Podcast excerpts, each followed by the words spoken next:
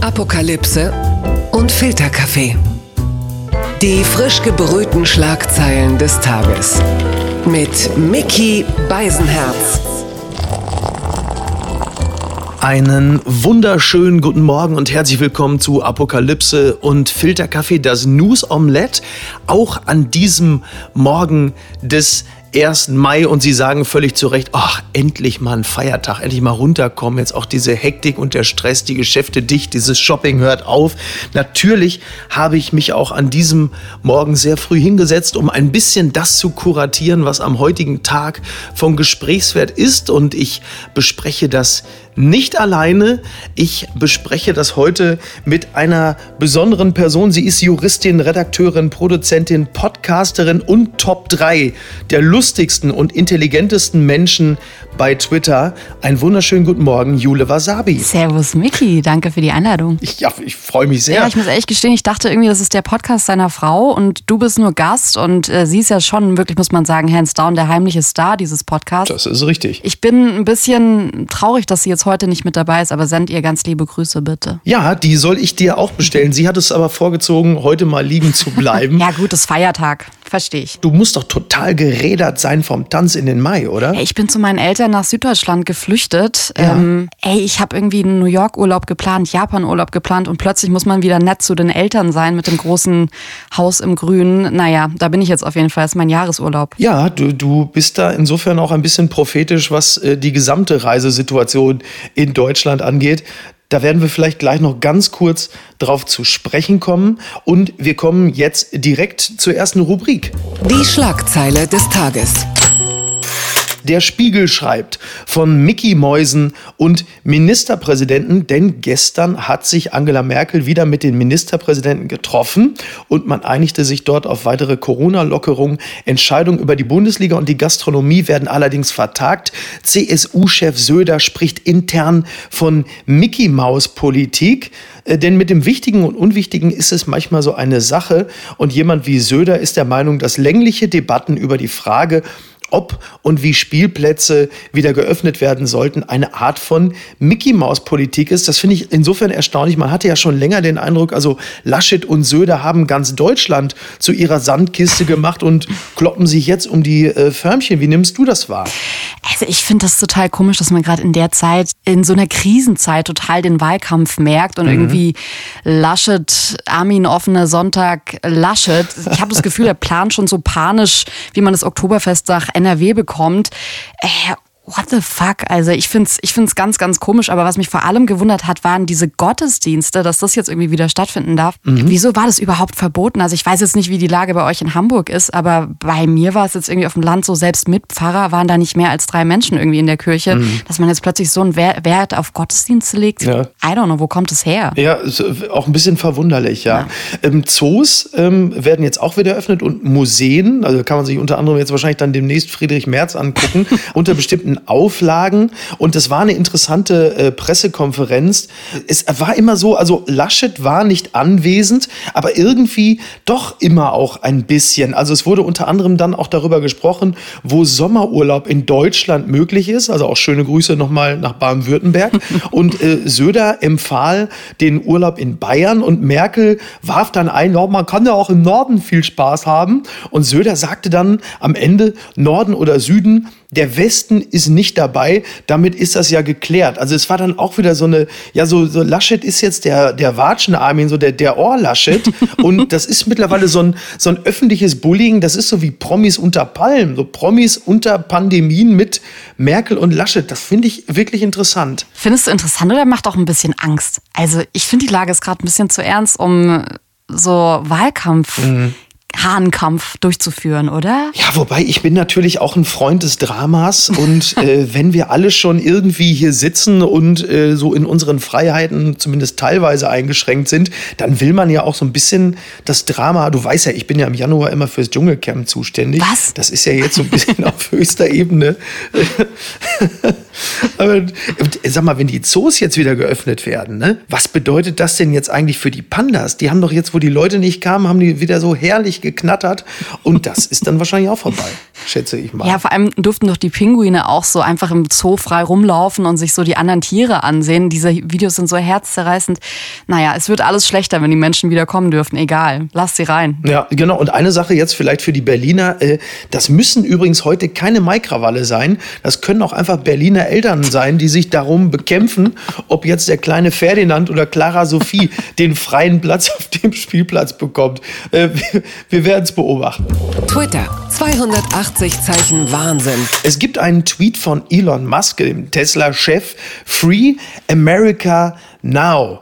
Und er vergleicht den Shutdown mit Faschismus und äh, ja, also könnte man seine Aussagen visualisieren, äh, sehe wahrscheinlich aus wie der Cybertruck. Und es gibt ja jetzt sehr viele Prominente, die sich gerade etwas seltsam äußern, wenn es um die äh, Maßnahmen zur Corona-Bekämpfung geht. Ich weiß nicht, hast du das auch so ein bisschen verfolgt, wer da gerade sich so hervortut? Also ich finde es lustig, dass du Promis sagst, weil ich würde Attila Hildmann da jetzt vielleicht eher so 2002 noch dazu zählen. Mhm. Ich finde es eh irgendwie ein Mensch, der sagt, dass vegane Carbonara exakt wie normale Carbonara schmeckt. Da habe ich, hab ich irgendwie kein Vertrauen drin und nichts gegen vegane Carbonara, aber es ist halt irgendwie, es fühlt sich für mich nicht gut an, so einem Menschen zu vertrauen, aber es ist wild, was die sagen, vor allem, weil ich mir bei Elon Musk irgendwie dachte, so ich habe auf die Mask Mask gewartet und dachte, da kommt jetzt irgendwie so eine Maske raus, die Future Shit ist. Und dann kommt halt einfach so eigenartiger alter weißer Mann Reichsbürger Content. What the fuck? Ja, er hat ja, er hatte am Anfang schon irgendwie gesagt, Corona sucks oder ja. so. Er hat nicht umgeschwenkt.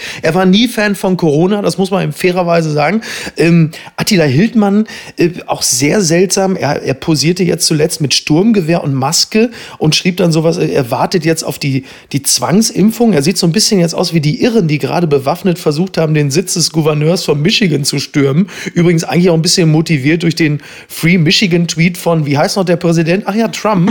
Und was interessant ist, ist, wie die Maskenpflicht jetzt wahrgenommen wird. Da gibt es die linken Politikerin Antje Peach, die hat dann geschrieben, meine Oma hat sich standhaft dem Hitlergruß verweigert und ich muss oft an sie denken in diesen Zeiten. Andere vergleichen die Maskenpflicht mit dem Judenstern. Das heißt, viele fühlen sich jetzt schon wie die Geschwister Scholl, wenn man den Rewe ohne Maske stürmt. Also es ist, äh, also interessant, wirklich. Ja, äh, völlig absurd, wirklich völlig absurd. Ja, diese, diese Maskenpflichtsvergleichserosion. Und du bist ja Juristin. Ich sage das deshalb, weil ähm, Claudius Seidel von der FAZ in Thaddeus und die Beobachter äh, Artikel 2 des Grundgesetzes anführte. Und er sagte, äh, Artikel 1, die Würde des Menschen sei eigentlich viel zu unpräzise als Begriff und Artikel 2 sei in seiner Widersprüchlichkeit viel spannender.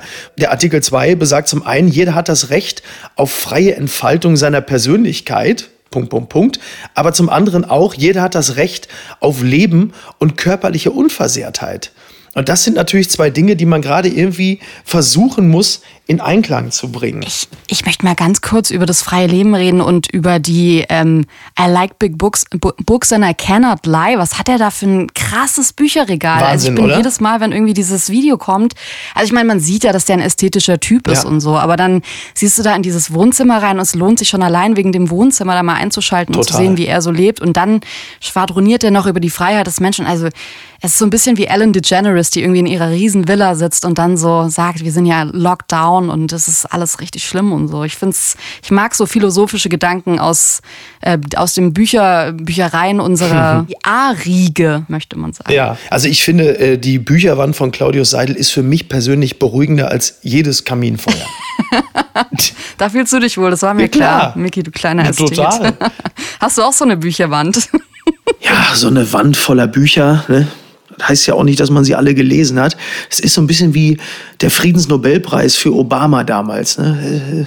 Es ist auch viel Hoffnung damit verbunden. Ähm, was mich tatsächlich an Claudio Seidel so ein bisschen, ich fand das erfrischend, es hat mich total an diesen Auftritt von Thea Dorn bei Lanz erinnert. Hast du den gesehen vor ein paar Mhm. Nein, Tagen? den habe ich leider verpasst. Ich finde wirklich Intellektuelle und Krise, da kommen ganz interessante Sachen raus und das meine ich gar nicht despektierlich, sondern ich finde das total stark, wenn Leute, die nicht, sage ich jetzt mal, Virologen oder Politiker sind, Mhm. sich zu so einem Thema äußern und so eine philosophische Ebene reinbringen, die, finde ich, wichtig ist in der Gesellschaft und die dem Ganzen auch so ein bisschen Gehalt gibt von einer Seite, wo du denkst, da sind jetzt mal keine großen Interessen dahinter, Mhm. sondern die machen sich irgendwie, versuchen sich für was stark zu machen, intellektuell. Total, ja, und es ist auch echt erfrischend. Also ich fand das wahnsinnig spannend, weil ich den Artikel 2 einfach nicht so auf dem Schirm hatte und der hat es auf den Punkt gebracht. Das hat mich überrascht. Die Zeit schreibt, US-Geheimdienste halten Coronavirus für nicht menschengemacht. Die US-Geheimdienste schließen aus, dass das Coronavirus im Labor erzeugt wurde. Es hatte Gerüchte gegeben, das Virus sei als biologische Waffe entwickelt worden. Also man kommt zu dem Schluss, dass es nicht menschengemacht ist. Was sie allerdings noch überprüfen und was nicht ausgeschlossen werden kann, ist, dass der Ausbruch durch den Kontakt mit infizierten Tieren begann oder aus einem Unfall in einem Labor in Wuhan resultierte. Also das ist noch ungeklärt. Interessant ist es, und das ist übrigens vielleicht auch mal für Elon Musk und äh, Hildmann und Co. Äh, von Interesse, wenn schon Verschwörungstheorie, dann vielleicht faktenbasiert, denn 1979 gab es in der Sowjetunion schon mal einen ähnlichen Fall. Eine ganze Menge Menschen sind gestorben in der sowjetischen Stadt Sverdlovsk, wo Chemiewaffen hergestellt wurden. Damals hieß es, ja, das liegt am verdorbenen Fleisch und so schlimm ist es nicht. Und äh, das haben die Sowjets lange gesagt, bis Boris Jelzin irgendwann in den 90ern zugegeben hat, wahrscheinlich so nebenbei, hm, das? Ach so, nee, nee, das war Antrax. Das, äh, das ist uns im Labor passiert. Und das finde ich wirklich äh, spannend. Die Totenzahlen waren natürlich auch viel höher. Und es hatte damals äh, vergleichsweise wenige getroffen. Hätte der Wind zu dieser Zeit in Richtung der Stadt geweht, hätten sich die Krankheitserreger auf Hunderttausende Menschen verteilt. Und es war nur durch einen ein Fehler beim Unterhalt der Luftfilter ist das geschehen. War dir das bekannt, Jule? Nee, das war mir nicht bekannt, aber ich denke mir die ganze Zeit schon bei diesen ähm, Ursachenforschung und so, man tut immer so, als wäre das jetzt so obvious, dass es da einen Fehler gab und man muss den rauskriegen und dann ist es sowas, oh Mensch, man hätte es einfach so einfach verhindern können, aber äh, vielleicht ist es dann doch nicht so einfach. Ja, also was ich immer glauben würde, ist, dass jede Schweinerei, die denkbar ist, auch schon längst gemacht wurde. Ja. Aber in diesem Zusammenhang muss man vielleicht dann doch mal abwarten. Aber dieser Fall zeigt zumindest, dass die Theorie nicht völlig abwegig ist und mhm. nicht jeder, der sie äußert, ist automatisch gleich geisteskrank. I'm looking at you, Till Schweiger. Ich stelle mir gerade Till Schweiger vor, der schon so ähm, auf Großbuchstaben umstellt auf seiner Tastatur und Ausrufezeichen ich, ich erstmal tippt. Er wird ja auch in ungefähr vier, fünf Stunden wach und dann wollen wir mal schauen, was passiert. Und was schreibt eigentlich die Bild? Merkel motzt über Drosten weil er ständig die Meinung ändert. Ja, die Bild äh, will jetzt also die ersten Zerwürfnisse zwischen Merkel und Drosten, will davon wissen, dass Merkel also äh, während der Schaltkonferenz also den Unmut über Drosten geäußert hätte, weil er immer so hin und her tendiert. Es ging dann jetzt um die Ansteckungsgefahr von Kindern. Ist sie nur ein Drittel so schlimm wie bei Erwachsenen? Ja oder nein? Da ging wohl bei äh, Drosten auch die Meinung immer mal hin oder die Erkenntnisse, nicht die Meinung, die Erkenntnisse hin und her. Und dann sagte Merkel wohl zwischenzeitlich dann auch mal, ja, das war jetzt so ein typischer Drosten. Als es okay, um Schulschließung Boomer. ging, ja oder nein.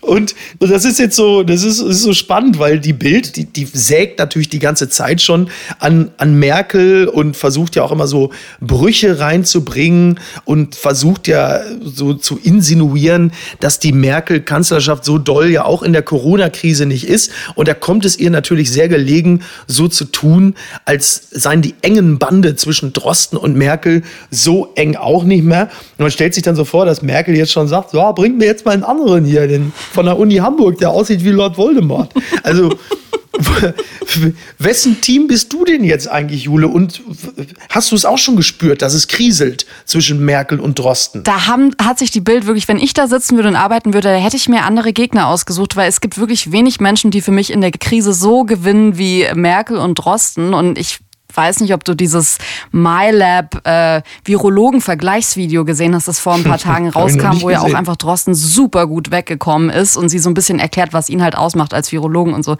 Also ich glaube, zwischen Drosten und Merkel passt kein Blatt und deswegen können die sich auch so ein bisschen necken und deswegen kann Merkel auch sagen, es ist ein klassischer Drosten, weil die sich so lieb haben, glaube ich. Ja, du denkst noch, du glaubst noch an das Gute im im Virologen. Ja, natürlich. Ich bin ja für Kekulé, weil der hat diese haselnussbraune Tönung wie der späte Professor Brinkmann.